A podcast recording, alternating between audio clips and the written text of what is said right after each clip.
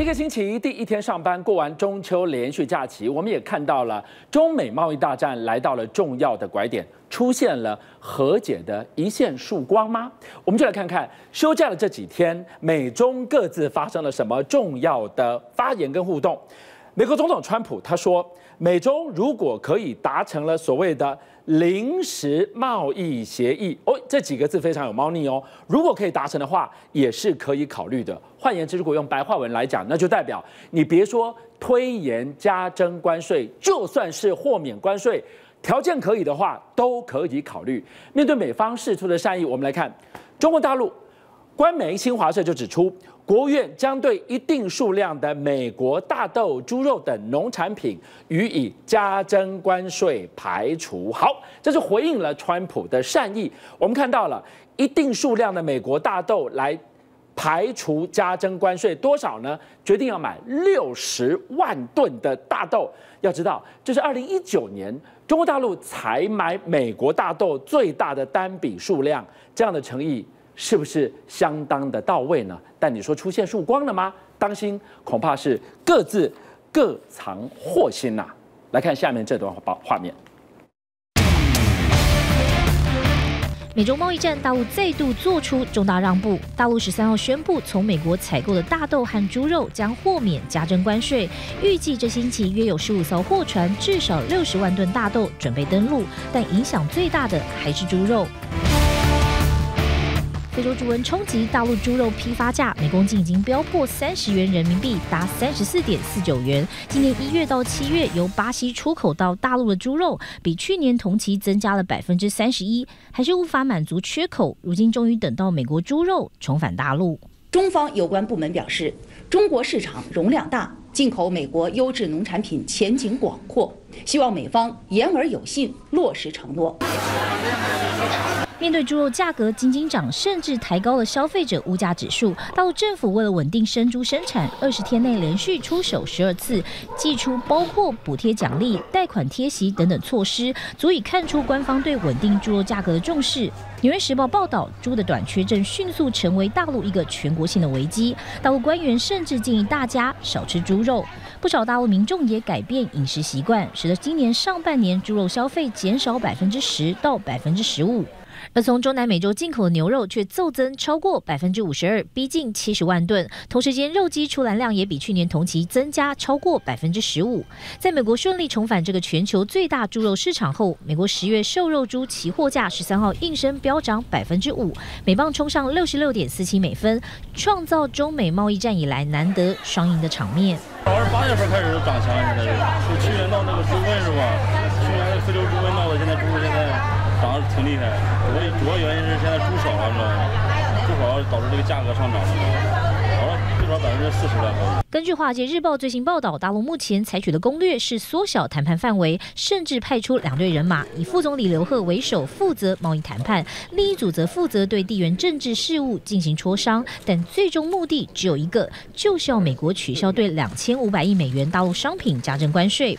大陆副部长级的官员预计下星期前往华盛顿替十月会谈预做准备，未达成最终协议前，美中双方都得小心接招。东森财经新闻综合报道，真是要小心接招。现在伸出了橄榄枝，都希望对方能够对加征关关税呢能够松手，能够网开一面。但问题就是，杰明啊，习近平跟川普到底谁的压力大呀？这答案他很清楚的是川普啊，川普要选举，习近平可是不用选举的人呐、啊。问题就出在大豆。我们举个简单例子啊，我们就拿一个城市叫威斯康星州，这个之前郭台铭很红那个州哦，大家都以为那是一个科技州，没有，其实它九分之一的的这个劳工哦，都跟一个产业有关，就是跟农产品大豆有关呐、啊。是，我们来看一下，这边说什么农业跟科技夹杀，我们就拿威州了。威州这一次的上次选举的时候，他小赢两万票哦。是。幸好因为威州的这个成功，使得他拿到总统大位。能想一件事，如果威州弃他而去，川普明年就没有机会了。那一定会说，威州的问题真的有那么严重吗？好，我们就说一个数字哦。先看一下，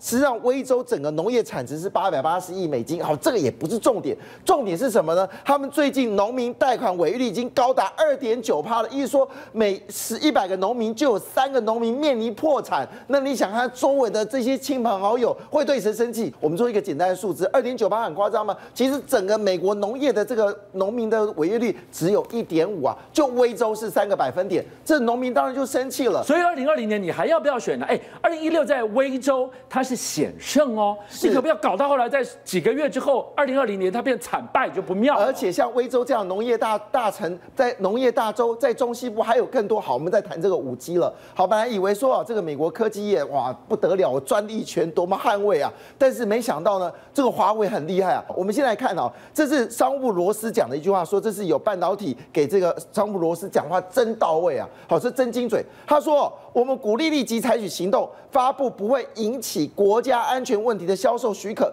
特别是在其他国家有竞争产品的情况下，这两点哦。第一点，你把华为全部都控制住了，请问一下，五 G 真的有后门吗？请问一下，华为的手机真的有国安问题吗？这句话不就直接对罗这个螺丝砰一枪？对呀、啊，这个手机怎么会有问题呢？好，第二个问题是，你今天我不卖给你，别人不会产生这个替代品吗？好，这个问题确实已经产生问题了，这才是严重。为什么？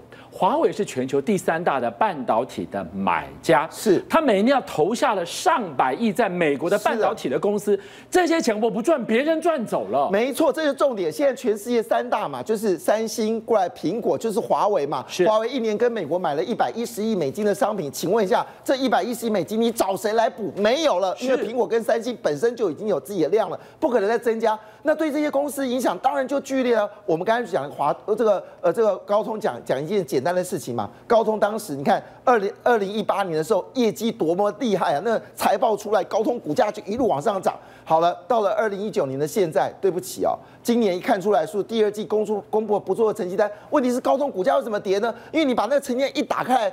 吓死人！原来不是它的半导体销售增加造成业绩啊，那营收怎么来的？哎，它不是跟这个苹果有这和解吗？苹果把权利金给他了，它是靠权利金，它不是靠它的产业。那你搞清楚，这么多的美国的所谓的半导体供应链，不是每一家都高通哎。是啊，所以在半美国半导体要求饶了嘛，跟这这个商务部说，你拜托让我赶快去把东西卖到美中国啊，但是。哎，华为不见得要买这个单呢、啊。你之前让我这个苦头吃，我现在给你棒头，为什么呢？因为任正非就说一句话：华为早就有一个突破川普制裁的秘密计划，华为要转移供应链，积极开发。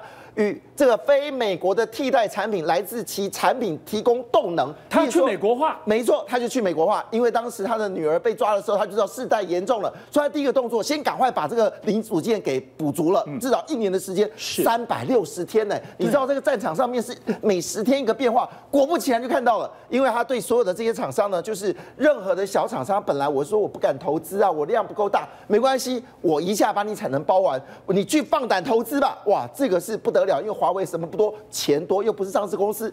第二件事我觉得最惊人，什么事情呢？因为华为的员工很优秀啊，我们知道他薪水是台积电平均员工的一点五倍的薪水，这么厉害，这个数字就知道华为员工多厉害。好了，现在这举个简单的例子哦，那你这个公司不行，我的员工帮你提升你能量行不行？你是二流厂商，我直接把你二流厂商提升到一级，哇，这够杀。第三个最重要的事情是，他自己也不省油灯。好，我们就讲这个这个所谓的这个华为员工帮你备战这事情太经典了。我们知道在江苏哦，有一个这个叫长江电子，好，他们做这个就是我们说封装测试啊，就台湾的封装测试。那我们封装测试就是日月光啊、细品这些东西啊。但是呢，这家公司坦白讲，在我们的这些半导体的厂商里面啊，它是不在字典里面的。什么长江实业看不懂，但是最近他字典里面了，这就是为什么细品之前老板就说，日月光老板说中国小心他的这个锐实力，因为有华为支撑啊。你知道怎么搞的？他派过二十个最精密的员工，七天没日没夜，直接进进到这个这个江苏的这长长江电子，就是要把他的这个产能的这个。标准呢？提高，提高到华为可以使用的。那你想看，如果华为可以使用，那中国这么多电子厂商，难道不能使用这样的一个电子厂商吗？所以这个像什么呢？我们讲说作战，作战，讲到了任正非一副就是要打仗的样子。是的，所以这你说的这个精锐的华为工程师进驻了他们的生产线，那就等于教点招的概念。没错，把你训练到你技术整个提升了。帮我做是，那这样子的话，我还需要这些厂商吗？好了，这个事情事实上不止如此，其实台湾呢也尝到这个甜头。是我这么说一句话，我就举个简单的例子，我一定要提这家公司，因为它最近股价呢，最近两个月涨到不得了。这个叫利基，利基做什么东西？它的竞争对手是 Qorvo，Qorvo 在市场上市占率至少超过六成以上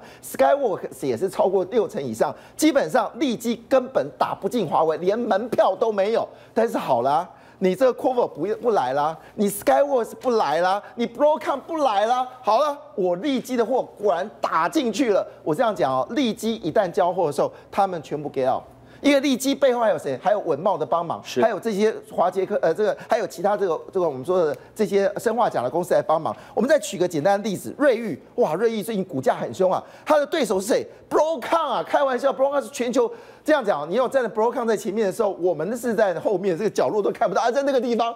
现在不得了了，乃什么时候砍到我们的瑞昱竟然可以跟 Broadcom 站在国际的水平？这都是华为的做法啊！那你今天我不要你，你们真的那么强吗？我花一点时间来让这些公司起来。还有一家是联茂，联茂本来就跟这个呃这个华为关系不错的，但是他有一个竞争者叫 Rogers，他做高频材料。现在我不用你 Rogers 的，我直接用联茂。哇，联茂开始订单枪枪棍啊！这这个事情一旦发生了，没有回头路啊！好，我们再讲到。今天你如果要华为回头去买美国供应链，恐怕是回头太难一句话。但是任正非最近的一串发言，我觉得非常有猫腻。他说什么？他就是弗里曼专访的时候，他说华为它可以供出它所谓的原始码五 G 的设计原始码，同时可以助美国建立起五 G 产业。哎，我们不懂哎。五 G 的争霸最重要不就是那原始码吗？你把它供出去了，你怎么还做老大呢？还有美国要跟你抢当霸主，哎，你怎么还帮他建立起五 G 产业呢？真的是一枪对川普毙命啊，遮起眼睛一枪打了。因为当时就是华为说这五 G 是有这个后后门的，所以如果你把华为东西拿进来，我们的中这个美国的这个通信产业就不要玩了。是，现在他直接说一句话，没关系啊。我就把我的所有的这些城市码全部交给你美国厂商，只要一跟我合作，我通通给你，真的很杀。为什么呢？因为现在做美国遇到一个很大的问题，什么问题呢？因为他们现在所用的叫做毫米波，他们为什么用毫米波是有原因的。因为呢，现在中国用的是 Sub 六，好，Sub 六就是我们说的这个六 G 频宽以下的哈。那这个这个效能在什么地方？我们用一个简单图来做说明哦。这个这叫做一个机台放送的这个放送的这个波幅。对。这是一个基地台放送的波幅，我想观众朋友覆盖范围，覆盖范围一定选这个嘛？对，这个覆盖范围大呀。好，来来来，定在这个，我们就画一下，这边画一个地方的，那下一个呢，就这个地方再画一个地方，然后这个再画过来，哎，我三个就可以这么大了。那这个呢，这边这边一个，这边一个，这边一个，这边一个，这边一个，所以你的覆盖范围比较小，所以你的基地台密度就要比较高，你的基建的成本。就比较贵了，四千亿美金哦，四千亿美金，这就是在美国全部盖完之后的价格。对，但是这个可能只有它的十分之一不到的价钱。对，而且重点是什么呢？你知道 Sub 六还可以直接放在既有的四 G 的这个设这个设备上面直接发送，你不用再做了。而且问题是这个技术有个大的问题，如果有山坡的话会挡住。好了，这问题现在严重性有多么严重哦？这个对于美国来说非常的严重，因为这华为不是省油灯。华为在非非洲早就已经完整的发展 Sub 六的系统，而且价格非常的便宜。好，我们杰瑞一句话是说，如果这场战争川普连五 G 都守不了的话，川普当然这个协议只能自动投降。再过几天，九月十九号，华为的 Mate 三十二零一九的旗舰机款就要正式的在德国慕尼黑来跟大家见面了。大家等着看它的麒麟九九零晶片，号称可以支援五 G，是有多厉害？南京龙门秀仔，我们给大家来看看，今天晚上就给您来看到最新的一个跑分，跑分真的是互相尬掐，到底谁是跑分之王呢？第一名，的家 iPhone 11，苹果的 A 十三 Bionic 晶片，它有多快呢？它快到可以领先，也就是海放的概念了，领先 Android 手机百分之六十的效能。那第二名是谁呢？哦，第二名就是我刚说的 Mate 三十，它的麒麟九九零晶片。据传呐、可能呢，公布出来的这一支晶片就是麒麟九九零，仅次于苹果。我注意到吧，冠军、亚军都是台积电代工的七纳米的工法。那还想说，那过去的霸王之王在哪里？高通骁龙苦苦追赶，恐怕还看不到车尾灯。好，在这个地方呢，我要请阿 Sir 带我们来看到。那么这个星期台湾半导体业的大事，当然就是年度的半导体。大会跟展出，这是全世界规模第二大的，在这里面，投资人可以看到什么亮点呢？其实啊，整体来讲的话，台湾这边也不遑多让哦，因为台湾半导体展在礼拜三呐、啊，跟礼拜到礼拜五这三天呐、啊，它也会来做一个参展，而且啊，今年呢、啊，应该有很大的一个什么一个展会规模会创新高的一个动能哦。为什么？因为它规划了二十一大的一个主题哦，而且有超过二十场的一个国际的一个论坛，嗯，那包括有七百家的一个国内外的厂商，以及两千两百个一个摊位会来啊，来做一个进驻哦。是，好的，我们来看一下下一张的。一个 CG 哦，在 g a r n e r 方面呢、预估啊，这个今年呐、啊，这个二零一九年全球的半导体的一个营收其实是下滑了将近十 percent。但是台积电它公布了一个八月份营收啊，超过千亿的营收啊，一到八月它竟然还能够逆势成长一 percent。所以说为什么说今年啊，这个礼拜三到礼拜五这三天非常重要？因为几乎全世界啊，这个半导体的一个厂商就是期希望这个台积电啊，它的一个什么一个更多的一个利多会出炉哦。所以说我们可以看一下哦，包括什么？包括整体来刚刚跟各位说的。不管是苹果的一个手机，还是所谓的一个华为手机，其实都是台积电受益。其实也可以跟各位讲哦，在苹果的手机方面哦，一卖一只苹果手机对台积电是挹注二十七元的一个美元哦。是。那在整个的一个什么一个所谓华为的手机啊，卖一只华为手机对于台积电是挹注十三点五元。但重点在于说，它不管是 A 十三啊，或者是所谓的一个麒麟啊，这个九九零呢，我们可以看一下安兔兔的一个什么一个跑分哦。那在苹果的一个 A 十三方面哦，它的一个单核跑分是五千四百七十六分，多核的跑分是一千三百七一万三千七百六十九分哦。那我们可以看一下，在这所谓那个麒麟九九零方面，它是五 G 版的哦。这边有一个重点，它单核跑分三千九，哎，刚刚 A 十三是五千四，对不对？多核跑分的话，A 十三是一一万三嘛，它这边才一万二。所以说啊，在整个安兔兔跑分方面，我们可以得出来一个苹果的 A 十三啊，它是属于一个领先的一个性能哦。那我刚刚讲的一个麒麟九九零五 G 的一个晶片哦，它的重点是它是摆在 AI 的一个晶片。所以虽然刚刚安安兔兔的一个跑分不高哦。但是麒麟九九零啊，华为他会认为说，我这个是摆在五 G 的一个流畅度。那当然，台积电啊，在今天也来做一个拉尾盘哦，它的一个什么一个七纳米跟联电目前的主要制程的二十八二十八纳米，我可以跟各位来做一个比较。一个所谓七纳米的一个晶圆啊，大概是卖将近一万块美元哦，九千九百六十五块。而联电的一个二十八纳米大概只卖三千美元的一个晶片。以平均价格来说的话哦，各位投资人可以来留意哦，十六纳米大概卖五千六百。块哦，美元十纳米的话卖八千三百块，刚刚讲的七纳米是卖九千九百块，明年要量产的五纳米哦是卖一万两千五百块，二零二二年啊，这个台积电的一个三纳米哦，它的一个晶圆啊，它可以卖。是诶，一万五千五百块，所以说在这一些啊，台积电应该啊，以目前来说的话，已经没有人挑战它龙头的一个地位了。所以我们可以来留意的是这个国际的一个半导体展呢，有什么样的一个受惠股？第一档就是我们的台湾的一个什么一个市值之王啊，台积电，因为台积电它的一个八月营收已经是历史新高了哦。那它还有一个什么一个坚强的一个 IP 哦，什么 IP 细制材，在整个的一个中国一直去美化的一个情况之下，台湾的厂商除了有一个转单的一个效应，其其实最重要的就是这些 IP 厂哦，它的一个股价可能有非常强大的一个爆发力，而且毛利率很高哦。像整个台积电，它每年投资研发是超过二十八亿美元哦，放在这里，它已经累积了一个三点七万个那个什么三万七千个的一个什么一个专利哦，所以说之前还有人告这个台积电侵权，真的是有一点玩笑话。台积电反而股价整理之后还往上来创新高哦。那我们来看一下台积电啊，它的一个 Info 跟 CoWoS 哦，它的一个接单是满载的。台积电啊，今天的一个股价的一个表现哦，其实今天整体来说的话，台湾股市它还是啊，整个三大法人啊是买超了七十四亿，只有自营商调节了十九亿哦，那外资还是买了八十八亿。那外资主要的一个重点还是摆在这一些电子股的一个龙头厂，尤其这个礼拜有题材嘛，所以说我们可以知道的是，今天的一个台积电它的一个收盘价，它已经啊站上啊这一些虚线的。一个什么一个有效的一个压力之上哦，所以说整体来说的话，它那个股价也不排除之前有三道的一个什么一个所谓的压力点是两百六十六、两百六十六点五以及两百七十，看看能不能够在这个礼拜啊台股去挑战一万一千点的一个关卡的时候，它也整个的一个股价来向上来再创一个历史的一个新高哦，这是第一个重点哦。那第二个重点的话，我们来看一下受惠的一个个股联咏哦，这个显示器的一个驱动 IC 三零三四。在今年啊，显示器的一个驱动 IC 啊，一样是正成长，而且是正成长十九 percent。刚刚已经说过，全球的半导体啊，大概今年是九点六 percent 的一个买拉死哦，是负成长的。所以说，三零三四的一个联咏，近期来说的话，外资圈也一直啊都调高它的一个平等跟目标价，而且刚刚说的一个去美化、去美化哦。